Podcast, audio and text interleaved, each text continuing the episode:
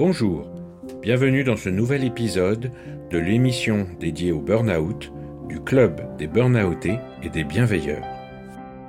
Bonjour Marc. Bonjour Christophe. Alors aujourd'hui, nous avons la chance de discuter avec Wadi Choueri. Bonjour Wadi. Bonjour Wadi. Bonjour Marc.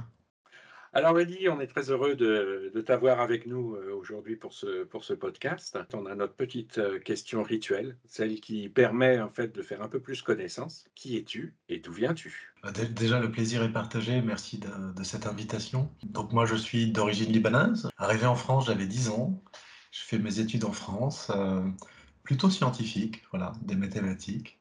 Et puis par la suite, je me suis dirigé vers l'entrepreneuriat j'ai créé, dirigé plusieurs entreprises. Et ces 20 dernières années, j'accompagne souvent des dirigeants et aussi des comités de direction dans leur vie au travail, en fait. Ah, très bien, tu, me donnes la transition, c'est parfait. Euh, on sait, parce qu'on se, connaît un, se connaît un petit peu maintenant, que tu as accompagné effectivement pas mal de personnes autour du burn-out, hein, victimes de burn-out, d'harcèlement, etc que tu as aussi commencé un travail sur, le, sur l'emprise, l'importance de l'emprise. Est-ce que tu peux nous parler justement de, ce lien entre emprise et burn-out?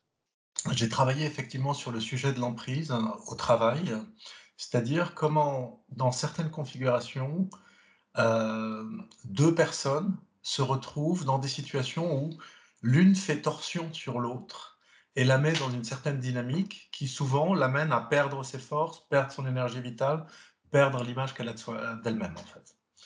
Donc je l'ai vu à un niveau interpersonnel, à deux, et je l'ai vu aussi dans une situation groupale.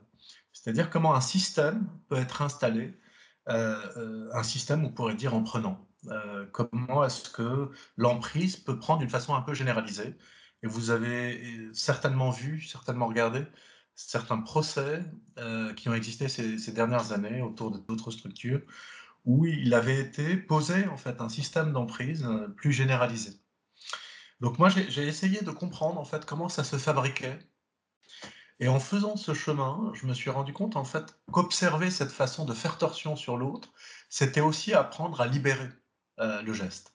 C'est-à-dire qu'en regardant la face sombre de l'histoire, on pouvait aussi se demander comment ouvrir le geste et faire en sorte qu'on soit beaucoup plus libre et construire des collectifs euh, beaucoup plus libres aussi. Euh, l'une des choses qui m'a marqué en fait dans cette réflexion sur l'emprise, c'était un moment de, la thèse que je poursuivais à une époque, où j'ai été fouillé aussi sur, la terminologie que l'on pouvait utiliser en anglais. Et je me suis rendu compte qu'en fait, il y a deux termes que l'on pouvait traduire de l'anglais par emprise c'était holding et handling. Holding, comment tenir, et handle, comment tenir, nettoyer. Ce sont deux mots qui sont vraiment chers à, Winnicott, euh, qui est un pédopsychiatre assez extraordinaire, hein, qui a beaucoup travaillé avec les enfants. Et ce sont les deux gestes qu'il décrivait comme étant les deux gestes essentiels pour que l'enfant vive et se développe. Holding, donc comment le tenir et, bien le tenir et, le sécuriser en fait pour qu'il vive et handling, comment le nettoyer, comment s'en occuper euh, pour qu'il euh, soit en bonne santé. Et ces deux termes veulent aussi dire emprise. Et la question qui m'était venue à ce moment-là, c'est est-ce qu'il y aurait une phase, une phase positive euh, dans cette question d'emprise? Et je me suis rendu compte en fait que nous avions tous dans le champ de l'entreprise un ascendant, enfin un ascendant sur d'autres, et puis d'autres personnes avaient pu avoir un ascendant sur nous. Mais il y avait beaucoup de questions à l'œuvre euh, qui disaient est-ce qu'il y a eu consentement, par exemple? Et est-ce que le consentement était un consentement de fond ou est-ce que c'était un consentement de forme? euh, Est-ce que cet ascendant était porteur euh, pour nous faire grandir, comme certains mentors ont pu être pour nous, des personnes clés qui ont pu nous, permettre de, nous développer? Ou est-ce que cet ascendant devenait une sorte d'étau qui nous étouffait et nous empêchait de vivre? Et finalement, nous, nous faisait perdre notre énergie vitale. Alors, simplement sur cet axe-là que je viens de développer, euh, les personnes que je peux rencontrer qui sont dans des situations de burn-out vivent à peu près la même situation. Euh, ce que j'ai pu remarquer très souvent, c'est pas tout le temps le cas, mais en tout cas très souvent, c'est que dans les situations de burn-out, c'est une certaine façon de regarder son travail. On a quelque chose, euh, comment dire, à, prouver, à exprimer. Euh, il y a peut-être quelque chose de l'ordre de la reconnaissance qui nous tient. Dans les situations d'emprise, quand vous, voulez absolument être reconnu et que quelqu'un vous donne ça, il crée tout de suite une dette assez intouchable, en fait, qui, ne peut pas être soldée. Bah, dans le burn-out, il y a quelque chose de cet ordre-là aussi. on a profondément euh, une revanche à prendre sur quelque chose. Et donc, on va visiter notre travail d'une certaine façon, on va le regarder d'une certaine façon. Et très souvent, comme dans les situations d'emprise et de harcèlement, euh, on va se départir de toutes les ressources qui sont les nôtres. Tout ce qui fait qu'on reste équilibré c'est-à-dire euh, du sport, c'est-à-dire manger proprement, c'est-à-dire avoir une présence à soi, euh, la plupart du temps, c'est ce qui nous manque le plus. Hein. On, est, on est ailleurs, on est avec les autres, on est pour les autres, euh, mais on n'est jamais pour soi. Et là, ça rappelle un peu les philosophes grecs, hein. c'est tout le souci de soi. Comment est-ce qu'on peut développer ça? Et on va complètement réduire à néant, quelque part, toute cette matrice qui nous tenait. Donc cette matrice qui est constituée par nos amis, par notre famille, et qui nous donne de la ressource. Qu'est-ce qui donne plus de la ressource que le lien? Très souvent, aussi bien dans les situations d'emprise que dans les situations de burn-out, il y a quelque chose du lien à soi et du lien à l'autre qui est réduit à néant, en fait. C'est ce que j'ai remarqué, en tout cas. Euh, certaines personnes arrivent à conserver le lien, mais sont dans une telle course euh, de reconnaissance euh, ou autre hein, qui fait que, en fait, ils vont se brûler quand même. Voilà. C'est juste quelques bribes que je pose là par rapport à ce thème. C'est très vrai. Enfin, moi, je, prends mon expérience perso. Euh, et Marc, je pense que tu pourras confirmer. Mais à partir du moment où on est tombé, on s'est brûlé effectivement avec le burn-out, euh, le premier conseil qu'on nous a donné et que nous, on donne régulièrement, c'est justement bah, réapprends à t'occuper de toi-même. Et puis, tu as dit quelque chose de très important sur le lien.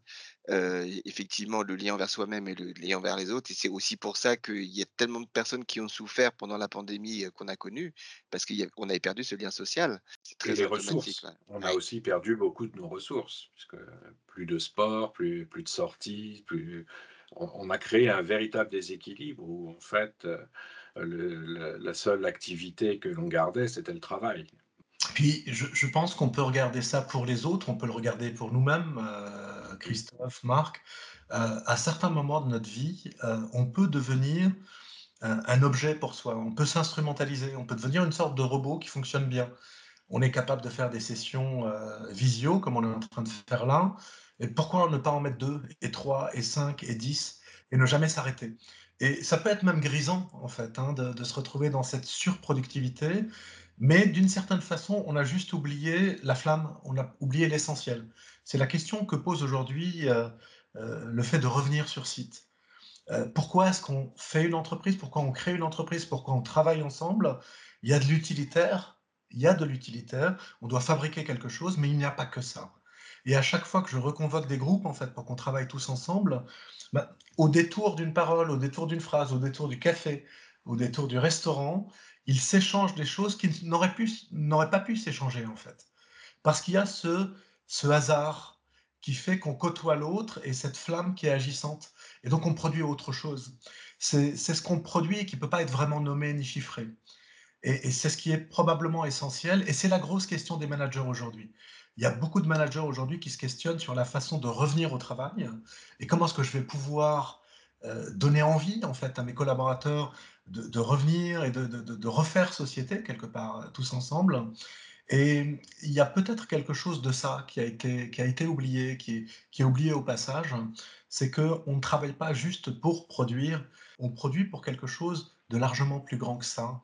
C'est aussi pour se retrouver dans une communauté humaine et où il y a des interactions. Alors, euh, euh, Vadi, tu parlais de, bien sûr de l'emprise et de la relation avec le burn-out. On sait qu'une des phases du burn-out, et malheureusement, c'est le déni, et c'est la, partie, une partie assez complexe. Euh, l'emprise aussi peut être très subtile à ce niveau-là. Et comment est-ce qu'on peut faire comprendre à quelqu'un qu'il est sous emprise? Alors, l'emprise est subtile. Par définition, parce qu'en fait, quand elle l'est plus, on peut poser un terme dessus, on peut dire harcèlement mmh voilà.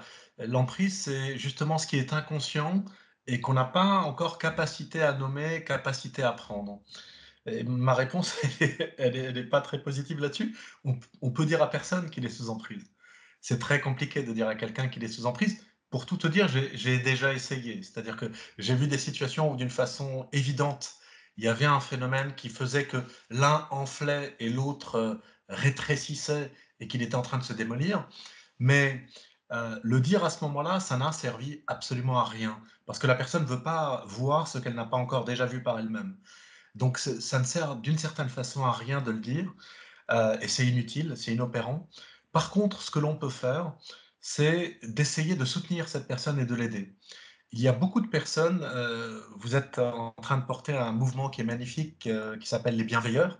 Il y a beaucoup de personnes dans les entreprises qui sont impliquées, intéressées, engagées. Je crois que dans nos vies, on peut être dans ce système un peu robotisé, un peu, on pourrait dire un pantin articulé ou désarticulé, une marionnette. On peut être acteur, mais aussi du scénario de quelqu'un d'autre, mais on peut aussi être auteur et acteur de son scénario. Et ça, c'est redevenir auteur. C'est-à-dire, je suis concerné par la société que je co-construis avec les autres, en fait. Et donc, quand quelqu'un face à moi a un souci, a une difficulté, c'est aussi mon sujet. Et c'est pas pour reprendre Lévinas, hein, qui parlait du souci pour autrui. J'ai vu ton visage, c'est ce que dit Lévinas, hein, j'ai vu ton visage, et d'une certaine façon, j'ai une responsabilité vis-à-vis de toi. Euh, l'idée n'est pas de, cadrer ça d'un point de vue légal, ou... c'est juste de l'humanisme en fait. Hein on voit quelqu'un en face de nous qui est potentiellement en train de, se réduire. Comment est-ce qu'on peut, peut-être sans le nommer, sans lui dire tu es sous emprise, tu es en difficulté, lui proposer notre aide? C'est-à-dire lui proposer un espace ouvert pour lui, un espace vacant, où il puisse s'exprimer. Parce que dans les situations d'emprise, l'une des choses que l'on perd absolument, c'est la parole. On se retrouve dans ce que Ferenczi appelle un statut d'infance, c'est-à-dire l'enfant qui est encore privé de la parole qui ne peut pas parler, et donc peut-être au mieux il peut balbutier. Bah, le balbutiement, c'est magnifique. C'est-à-dire que c'est réapprendre à parler, réapprendre à poser des mots. On n'est pas obligé d'avoir une phrase entière. Mais comment est-ce que nous tous, on peut être cet euh, accueil-là pour que des personnes se réapproprient le langage Et le langage est un peu brutalisé hein, dans les entreprises. C'est-à-dire que euh, certaines personnes ont fait des recherches autour de ce qu'on appelle la novlangue, euh, la novlangue qu'avait nommée Orwell, euh, dans son livre magnifique 1984. C'est-à-dire comment est-ce que le langage peut nous conduire à un certain endroit de se faire société. Et quelquefois dans l'entreprise, il y a des discours qui sont tellement forts qu'on n'ose plus s'exprimer. Comment est-ce qu'une personne pourrait s'exprimer quand on dit il faut absolument qu'on reste leader? Et donc, euh, vous voulez dire à cette personne-là, bah, moi je me sens pas très bien là aujourd'hui? C'est très compliqué de dire ça. Comment est-ce que euh, vous allez exprimer votre douleur ou votre fragilité ou simplement votre vulnérabilité? Vulnus, la blessure, hein, du latin. On est tous vulnérables, nous sommes humains. Mais comment exprimer cette vulnérabilité quand on est en train de nous expliquer qu'il y a un plan de sauvegarde de l'entreprise, c'est-à-dire qu'on est en train de licencier des personnes Là encore, les oxymores euh, sont assez violentes. On est en train de sauver l'entreprise, donc je ne suis pas en capacité de dire ça va mal. Et donc ça, ça participe aussi bien dans les situations d'emprise que dans les situations de burn-out. C'est très compliqué euh, qu'un directeur euh, soit là et qu'il soit vraiment à genoux et qu'il prenne le téléphone et qu'il appelle son président pour dire je dois m'arrêter. C'est impensable. Euh, parce qu'il y a une telle vision de ses responsabilités, euh, parce que toutes les personnes qui tombent sont des personnes hyper responsables et qui se remettent énormément en cause. Les personnes qui se remettent moins en cause ne tombent pas, elles avancent et puis elles se posent beaucoup moins de questions. Mais les personnes qui sont sensibles, euh, qui sont capables de se remettre en cause, qui sont intelligentes, ce sont les premières personnes qui vont être attaquées par ce genre de situation. Voilà. Sinon, elles ne seraient pas perméables, en fait. Bien entendu. Et comment se protéger de l'emprise? Je pense que c'est une vaste question, mais est-ce que, justement, avec tes recherches depuis cinq ans, qu'en penses-tu? Je crois qu'aujourd'hui, on est, on est vraiment assailli par un monde qui accélère tout le temps. C'est-à-dire qu'on va dans l'entreprise, euh, on fixe un tel niveau d'objectif, et, les managers sont à genoux. Et l'année suivante, on va fixer un niveau d'objectif encore supérieur. Euh, ce sont les paroles d'une DRH Europe, d'une énorme structure euh, industrielle euh, cotée au CAC 40, qui m'a dit ça. Elle m'avait dit, voilà, tout le monde est à genoux et on va monter encore les objectifs. Et le pire, c'est qu'ils vont y arriver. C'est-à-dire qu'on est dans un monde où les transformations sont agissantes, où les changements succèdent aux changements, où on pousse vraiment le rythme. On est dans un monde où les piliers de la croyance sont en train de tomber. Avant, c'est le passage qu'on appelle du modernisme au postmodernisme ou à l'hypermodernisme. Avant, on savait que quand on rentrait dans une structure, on avait un parcours à faire, on allait pouvoir accéder à d'autres fonctions. On savait que quand on sortait d'une certaine école, ça valait quelque chose. Euh, aujourd'hui, vous pouvez retrouver euh, euh, des polytechniciens au chômage. Enfin, ça existe. Hein. C'est-à-dire qu'on avait certains piliers qui ne pouvaient pas tomber. Et aujourd'hui, c'est comme si tous les piliers tombaient, en fait. Hein. Et on doit trouver par soi-même des piliers à l'intérieur de soi. C'est-à-dire qu'on doit devenir ce que Jung appelait un individu. On doit s'individuer. Pas s'individualiser, c'est-à-dire devenir quelqu'un d'isolé. S'individuer, devenir une personne, penser par soi-même. On doit pouvoir penser par soi-même, ça veut dire aussi prendre soin de soi. Euh, quand je vous parlais des philosophes tout à l'heure, euh, dans l'Antiquité, euh, il y avait plusieurs dispositifs qui questionnaient les philosophes. Ils se demandaient en fait le matin, par exemple, qu'est-ce qu'ils allaient poser dans cette journée. Et à la fin de la journée, ils faisaient un examen de leur journée. Ils n'évaluaient pas. Ils ne s'évaluaient pas en se disant j'ai bien fait ou j'ai mal fait. Ils faisaient un examen, comme on va enquêter sur ce qui s'est passé pour se dire qu'est-ce que j'ai envie de mettre dans la journée de demain? Ils faisaient des jeûnes alimentaires pour ne pas être tenu euh, par les banquets, etc., pour rester libre. Mais ils faisaient aussi des jeunes de la parole, c'est-à-dire qu'ils se retiraient à certains moments du monde pour penser leur histoire, pour penser ce qu'ils faisaient sur Terre et pour rester verticaux, en fait. Et ça, ce souci de soi est essentiel. C'est-à-dire comment je reprends la main sur moi-même. Tout à l'heure, vous m'avez posé la question de l'emprise. Dans la situation de l'emprise, il y a un moment où il y a une déprise de soi, c'est-à-dire qu'on lâche quelque chose de soi qui est essentiel. Euh, on avait le contrôle, et à un moment, il se passe un certain nombre d'interactions, et à un moment, je livre qui je suis et ma liberté à quelqu'un d'autre. Euh, le sujet, c'est reprendre qui on est, c'est-à-dire euh, reprendre le contrôle sur son histoire. Pas avec rigidité, mais reprendre un minimum le contrôle sur son histoire.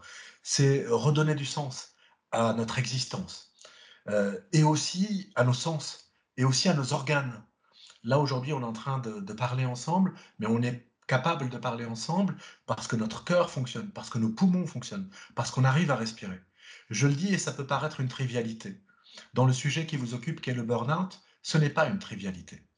Les personnes qui vivent un burn-out peuvent se retrouver handicapées pour le reste de leur vie. C'est très souvent concomitant en fait à, des maladies assez fortes, à, quelquefois à des cancers, à d'autres moments à des crises cardiaques. On est profondément impacté. Mais ce qu'on a aujourd'hui, ça a de la valeur. C'est-à-dire qu'aujourd'hui, mon cœur fonctionne et ma respiration fonctionne. C'est le plus grand cadeau qu'on ait pu me donner et que je dois, je me dois de le conserver. Donc, comment est-ce que je garde conscience de l'importance de ce présent, quoi? Et comment je le, je le fais vivre en fait au quotidien? Et comment je défends le territoire par rapport à ça? Il y a dans l'emprise, comme dans les situations de burn-out, une question de frontière, une question de territoire. Dans l'emprise, c'est quelqu'un qui fait éruption dans votre territoire et qui vient vous manger votre territoire. Et ça se fait après une lune de miel sympathique où il est très positif, très gentil, très généreux, très reconnaissant. Il commence à, faire l'inverse, c'est-à-dire à devenir méprisant, et il va commencer par des petites bribes. Et petit à petit, il va forcer la porte. Et dans la question du burn-out, il y a aussi ces territoires. Dans un premier temps, je donne temps, et puis ça peut être très positif. Hein. On n'est pas en burn-out parce que ça se passe mal on, peut être en burn-out parce que ça marche très bien, parce qu'on prend de plus en plus de responsabilités, parce qu'on est grisé par ça. Il y a quelque chose de l'ordre de la toute-puissance en nous. Il y a peut-être quelque chose de, cet enfant qui pense qu'il peut euh, dépasser toutes les montagnes, ce qui est très positif en soi. Sauf qu'on n'est peut-être plus un enfant, peut-être qu'on n'a plus le même rythme, peut-être que l'énergie a baissé, peut-être qu'il faut faire attention, peut-être qu'on est appelé à autre chose en termes de prise de recul et de distance.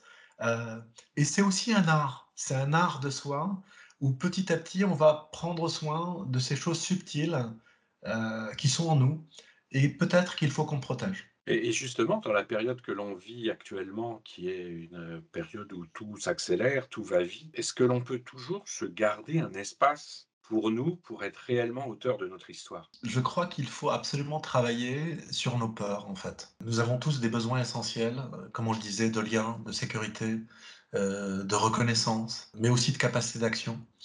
Et on a souvent peur, et quelqu'un comme Charles Rogeman, qui a fondé la thérapie sociale, le rappelle bien, euh, on peut halluciner le monde à travers notre blessure. C'est-à-dire que si on a été vraiment blessé en termes de reconnaissance, si quelqu'un vient nous toucher sur ce point-là, la question de la reconnaissance devient cruciale. Et la question de reconnaissance va devenir plus importante que simplement préserver mon propre corps. Donc je vais halluciner les situations et le monde à travers là où je suis blessé. Et donc, euh, si je travaille sur ces peurs-là, et si petit à petit je me rends compte que je suis peut-être vulnérable et même fragile à certains endroits, mais je ne vais pas mourir parce que par cette personne ou par telle autre, je n'ai pas été reconnu, ou parce que peut-être que le climat est plus insécure qu'avant, mais je vais réussir à me remettre debout. Si on travaille sur ces peurs-là, on redevient auteur de l'histoire. Auteur, ça rime avec autorité, Autorité, ça vient du latin augere, ça veut dire augmenter. Quand on fait autorité pour quelqu'un, ça veut dire qu'on l'augmente et il nous augmente en retour.